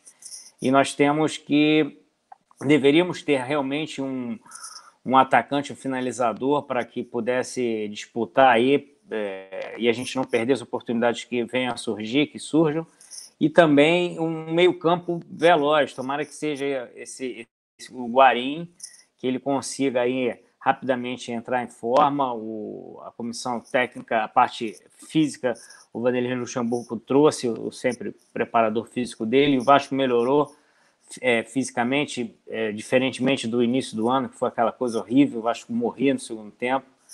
Então, que a gente tra traga os, os, esses pontos todos, que a gente saia dessa, dessa zona de desconforto. E eu dou todo, todo apoio, tanto a eles que estão chegando agora, a galera lá veterana do Vasco, que tem se superado, e, e também a nossa base, que tem entrado e tem, tem ajudado muito o Vasco, por sorte, por, por um trabalho que foi feito lá pela galera do Eurico. Então, é, base forte é com o Vasco. A gente tem que realmente valorizar, fazer contratações pontuais e, e assertivas, mas é, essa diretoria não está conseguindo fazer muita coisa. Então a gente é, torce e Pai Santana nos ajude aí para que esses dois jogadores novos que, que acabaram de chegar arrebentem. É, enfim, o Felipe veio do CRB, mas é, sem menosprezo nenhum, que ele vista a camisa do Vasco. Ele falou, fez uma declaração muito boa, que estava muito feliz no gigante. Então isso é, uma, é, um, é um tapete vermelho aí que ele nos dá e que a gente dá de volta aí. Então vamos com tudo aí para esses seis pontos a gente precisa. Eu fico revoltado, fico triste quando o Vasco perde pra caramba. Sei que todos vocês também, mas é, a gente não pode. A gente precisa realmente é, é, alcançar outros patamares. Muito bem, tá aí a fala do Yuri. Nós vamos agora mudar de assunto, falar sobre a questão dos novos associados do Clube de Regatas Vasco da Gama, as pessoas que entraram no decorrer de julho, agosto, até início de setembro, para o quadro de sócios do Vasco, entenderam entrar para o quadro de sócios, cumprindo o artigo 14 do Estatuto, fazendo o pagamento, enfim, uh, apresentando comprovante de residência, identidade, CPF, preenchendo ficha, etc. Quando morando fora do Rio, o proponente trazendo esse material, enfim, as coisas da maneira como foram estabelecidas na regra lá de associação por parte do clube. Muitas filigranas cobradas, algumas coisas que não estão dentro do estatuto, nós questionamos isso também, mas há até aqui escolhas que são, estão sendo feitas pela direção do Vasco em relação ao número de pessoas que entraram e as que foram homologadas com direito de pagar ou não pagar o Vasco. O que de grave acontece hoje é que nem o Vasco homologa o sócio, nem oportuniza que ele pague também a parcela de adesão. Porque a maioria esmagadora das pessoas pagou em cinco vezes.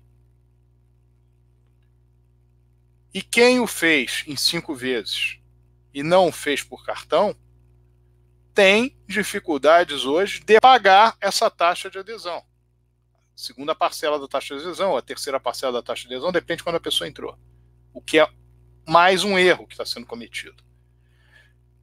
O outro aspecto, não se pode criar uma relação preconceituosa, e o Conselho de Beneméritos disse isso a partir de uma reunião ocorrida na semana retrasada, foi mandada para a presidência administrativa uma missiva em relação a isso.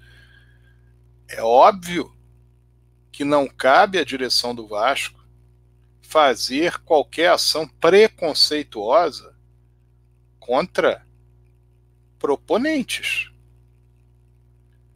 Se o estatuto permite que um proponente proponha um sócio, esse proponente pode propor quantos sócios?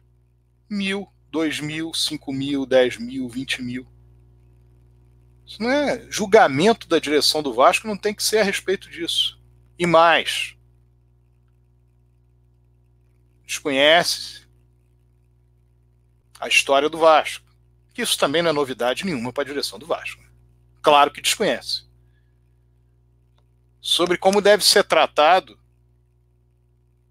aquele que faz adentrar no quadro do sócio quando assina como proponente um número grande de pessoas. Cabe elogio ou elogios. Nada diferente disso. Nada.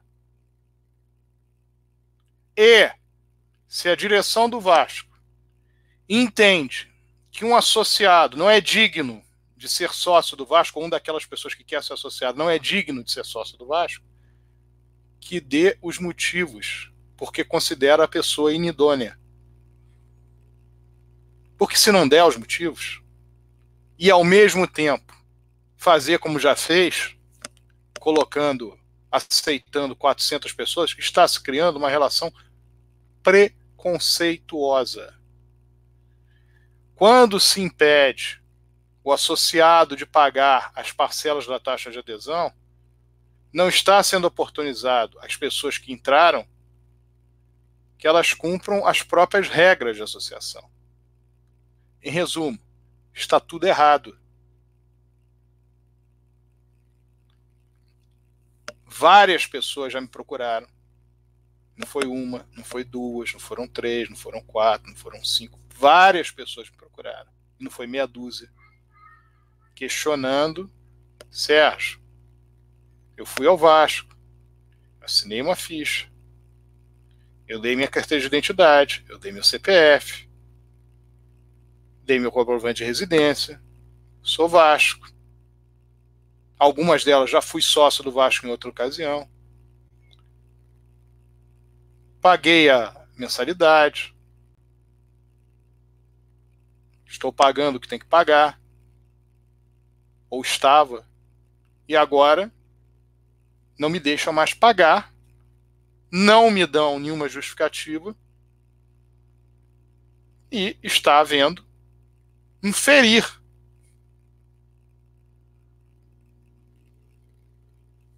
no caso da direção do Vasco, em relação a essas pessoas.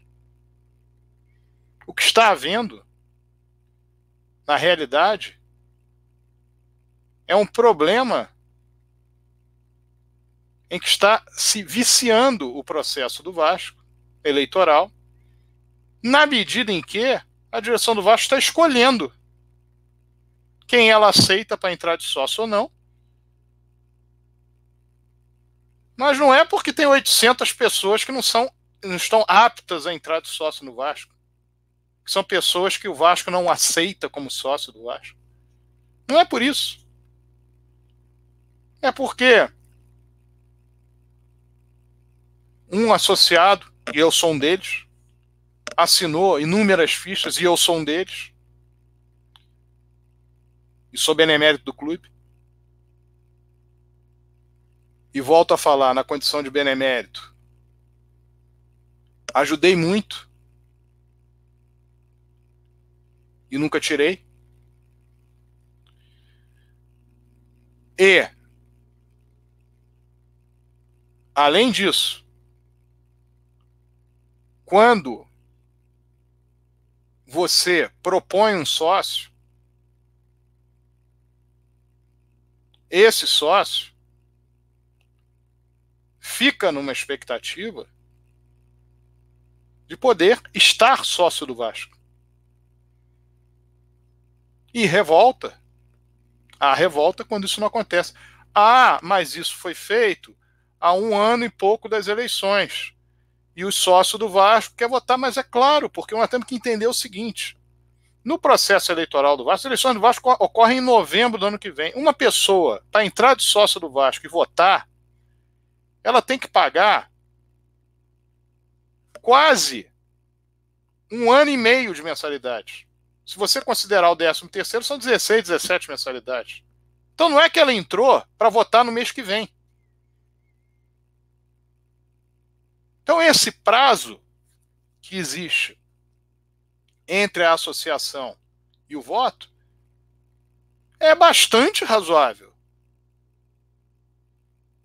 A pessoa tem que pagar o Vasco, suas mensalidades, por 16, 17 meses. Ela não resolve amanhã, mês que vem. Não é assim. Ah, mas ela entrou também para votar. Ah, ela entrou só para votar. E daí? Ah, ela depois vai largar ou não vai largar? Como é que você sabe? O Casaca tem hoje a possibilidade, como nós já dissemos em outras ocasiões, se ele quisesse, de fazer uma chapa, porque fez uma campanha em 2013. E se eu estou dizendo que ele tem condição de fazer uma chapa, significa que aquelas pessoas que entraram em 2013 continuaram pagando o Vasco até hoje. Muitas delas, o que faz com que o Casaca tenha essa, essa possibilidade. Ah, mas a maioria não vai? É, melhor é para o clube. A maioria não vai e depois ela vai ter que entrar de novo, vai ter que pagar de novo a joia, vai ter ou a taxa de adesão. É, o clube só fatura com isso. Então, já há um desrespeito que eu citei aqui várias vezes, o Vasco está desrespeitando, sabendo que está desrespeitando. Não adianta dizer que tem aval do Conselho Deliberativo para isso, porque sabe que está descumprindo. Está descumprindo o artigo 42 do Estatuto não deixando que sócios gerais, que já eram sócios do Vasco, uns com 5, 10 anos, que eles paguem aquilo que devem e voltem, então, normalmente ao quadro social. Está descumprindo isso, está descumprindo outros, outros preceitos estatutários.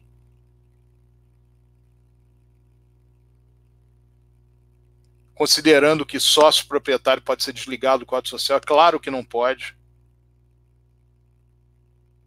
Está desrespeitando. E agora está desrespeitando as pessoas que querem entrar no quadro social do Vasco para votar, para depois virar conselheiro, para votar só porque quer que o fulano de tal ganhe, para votar e depois vai ver o que, que faz, para ir a jogos e votar, para ir aos jogos e, assisti-los na social, para isso, para aquilo, para aquilo outro, para frequentar a sede A ou sede B, não importa importa ao Vasco se a pessoa é idônea ou inidônea. E mais, digo aqui, a característica do Vasco, a história do Vasco, não é de elite. Não é de elite. Essa taxa de adesão para o sócio geral já é uma taxa que transforma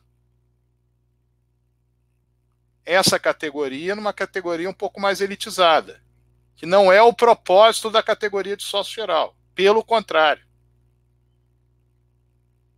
O propósito da categoria de sócio geral é um propósito de você ter a pessoa incluída no quadro social, não necessariamente sendo sócio proprietário. Então, o que se está fazendo, o que se faz em relação a esses associados, as pessoas que entraram, não está de acordo nem com a história do Vasco, não está de acordo com a própria legislação, porque essas pessoas estão sofrendo de preconceito. E pior, pelo que se diz, dentro dos corredores de São Januário, também está havendo preconceitos com associados que têm o direito de propor quantos sócios quiserem e bem entenderem, de aceitá-los simplesmente porque eles o fizeram. Está tudo errado. A última experiência que se teve com relação a isso, do Move, do Roberto Dinamite, foi péssima para a imagem do Vasco. Que não se queira repetir o mesmo erro. As pessoas todas devem, desde que cumpra, evidentemente, os pagamentos que têm que ser feitos, etc., devem adentrar no quadro, a direção do Vasco, se houver alguma questão que o associado, enquanto associado do Vasco, faça alguma coisa, existe o estatuto para criar as devidas punições, dentro da razoabilidade, e ponto. E mais, vamos fazer uma reforma no estatuto, porque essa história de um ano antes da eleição pode acontecer isso sempre. Qual é o problema de acontecer? Pergunto, qual é o problema? O Vasco perde em quê? acontecer. De ter um derramamento de dinheiro no Vasco no segundo ano de uma gestão que fique garantido um valor, porque as pessoas para votar precisam estar em dia, até o final do mandato. Qual é o prejuízo que tem o Vasco com isso? Pode ter prejuízo quem está gerindo naquele momento, que está fazendo uma péssima gestão, e aí as pessoas entram para teoricamente para votar. Agora, até nisso, não é inteligente a manobra, porque as pessoas podem mudar de opinião baseado numa boa governança. Então, Só é benéfico para o Vasco isso. O Vasco vai ter, normalmente, um número de associados gigantesco que resolve entrar um ano e meio antes, antes da eleição, um ano e oito meses antes da eleição, um ano e dez meses antes da eleição. Ok, qual é o problema? O Vasco não perde nada com isso. É muito mais lucrativo isso do que o processo de anistia que foi feito ano passado. Deu muito menos dinheiro para o Vasco.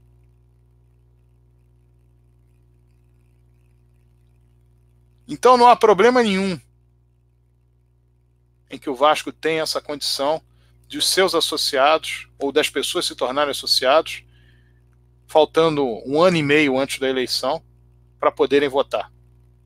Que não é um ano antes de, da eleição. Nunca é novembro do ano anterior. É no mínimo um ano e quatro meses. A pessoa pode se associar um pouco antes, por isso que eu estou falando isso. Então, essa alternativa é boa para o Vasco. É boa financeiramente, ela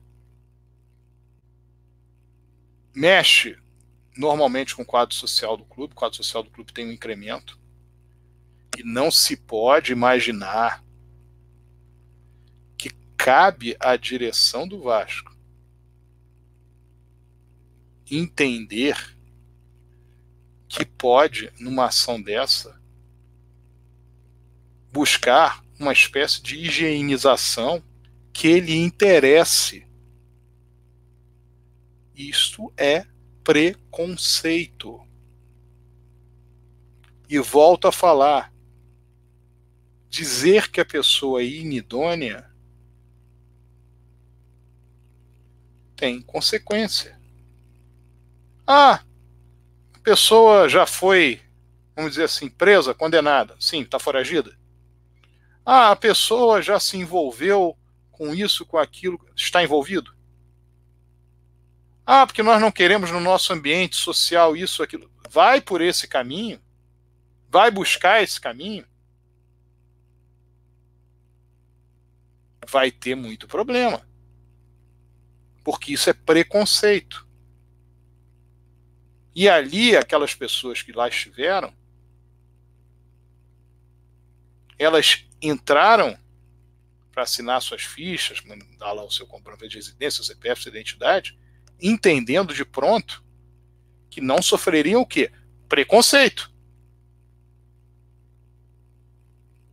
Portanto, isso tem que ser na raiz resolvido. Caso contrário, a direção do Vasco conscientemente está viciando o processo eleitoral do clube, buscando que haja uma judicialização e buscando problemas para si que não são só para si, mas para o Vasco. É bem simples de entender. Por mais dificuldade que se tem de elaborar as coisas, é simples de entender. E o que o Vasco tem que fazer, através da sua direção, já fez uma vergonha de, no Conselho Deliberativo, querer que só tivesse entrada a partir de 1 de outubro. Aquilo já é uma vergonha.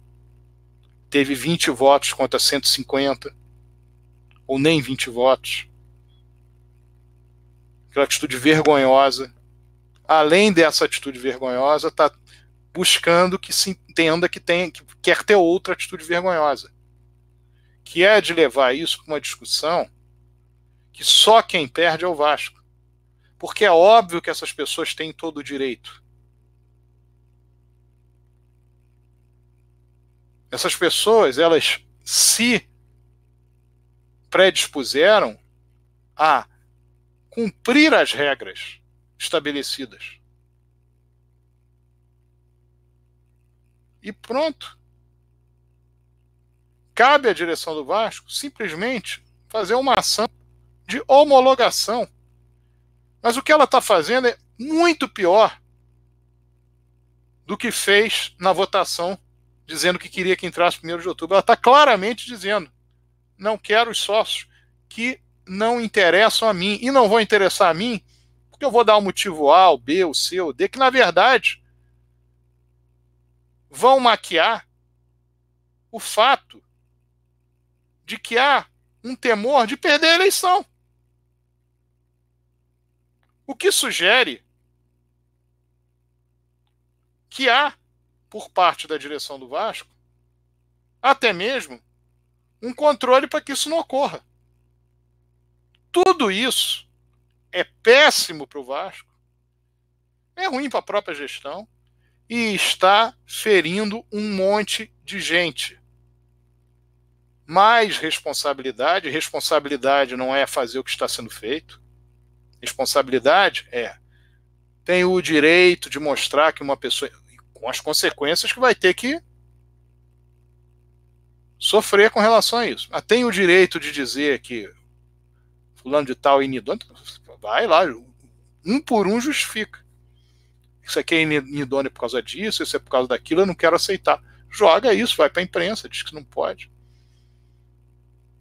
Ah, porque esse aqui faz uma coisa, o outro faz outra, esse aqui é, é profissão tal, outra da outra profissão. Estamos vivendo, né? A MEA fazia muito isso. Em relação a quem podia quem não podia. No, na, no caso, era jogar futebol. Né? O Vasco quer fazer isso com associado, é, é inacreditável. E esse tipo de ação traz, evidentemente, consequência. O que não pode é ficar nesse, nesse lugar que está. Porque aquilo ali que foi feito no estatuto, artigo 14 do estatuto, aquilo é para a direção do Vasco resolver em 20 dias. Até para a pessoa poder pagar a mensalidade do mês seguinte. 20 dias, 10 dias, 15 dias. É para ficar dois meses, três meses discutindo. Então, responsabilidade, um pouco mais de responsabilidade. Não achem que estão tomando uma atitude responsável sendo preconceituosos. Não estão. Então, estão tomando a atitude mais irresponsável possível. E cabe, depois que o associado entrou, ver lá se tem um questionamento, uma coisa que foi feita ou não. Agora, não partir de um pré-conceito em relação a quem está se associando ao Vasco. E entender que faz parte do cenário, que ele queira votar, que ele tenha entrado com o espírito de votar, e que essa vontade, esse desejo, para que ela chegue no dia do voto e a pessoa vote contra a direção do Vasco, é um longo caminho. Um longo caminho. São 16 meses em que muita coisa pode acontecer.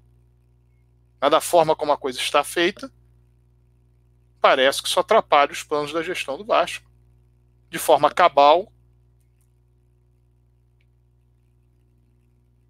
e imodificável, digamos assim. Um alerta. Isso é um alerta. E eu vou dizer: só eu, Sérgio Frias, Benemé do Clube de Regatas Vasco da Gama, só eu, com certeza, com certeza, 120 a quase 130 fichas, com certeza. E não olhei necessariamente voto, não olhei pessoas que estavam lá, que eu vi, entendi, também intencionadas, querem, estou precisando aqui de uma pessoa para sumir, estão lá. Eu para assinar aqui, para poder ser. E eu, perfeitamente. Parabenizava vários delas, várias dessas pessoas que entravam. E aí? Qual é o problema? Não que eu esteja dizendo que tem problema com relação a mim. Pode ser que não, não tenha, ou espero eu que não tenha. Mas qualquer, qualquer um, qualquer sócio que tenha esse direito.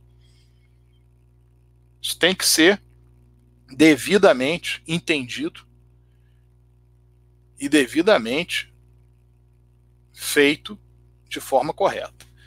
Bom, vamos passar agora para o nosso Rodrigo Alonso. Ele vai falar a respeito das divisões de base do Vasco, bons resultados e boas notícias, no caso, em relação às divisões de base do Vasco. Vamos lá, Rodrigo. Verdade, Sérgio. Essa semana aí foi repleta de bons resultados, né? Na quarta-feira, final da Taça, Taça Rio Sub-20, o jogo de ida, né? Lá na Gávea contra o Urubu, o Vasco venceu por 2 a 0 Gols de Gabriel Peck e Figueiredo. O jogo de volta vai ser domingo agora às 10 da manhã em São Januário, então convocar a torcida do Vasco aí para apoiar a garotada do Sub-20 na rumo a essa conquista da Taça Rio. É, ainda no, na, no sábado, passando para o sábado agora, Taça Rio Sub-15, fase quartas de final. O Vasco goleou Madureira por 5 a 1 gols de Mulim, Pereira duas vezes, Ícaro e João Wesley. Então, o Vasco aí passando para a próxima fase. Parabéns à garotada aí do Sub-15. Ainda no sábado, Taça Rio Sub-17, também fase quarta de final. O Vasco empatou com Madureira e acabou passando, passou, de, passou para a fase seguinte. O gol do Vasco foi do Marlon Santos. E, por fim, no domingo, Brasileiro Sub-20, o Vasco enfrentou o Bahia e venceu de virada por 2 a 1 Gols de Miranda e Alexandre Melo. Resultado aí das outras competições com o nosso amigo Yuri Gaspar. Valeu, Rodrigão, obrigado. Vou falar aqui do, do Remo Vascão, campeão do torneio Remo do Futuro. Então, parabéns aí a galera da base do Remo do Vasco. Trouxe aí o caneco para gente. Parabéns mesmo. A gente que no, no principal do Remo não está indo bem, né?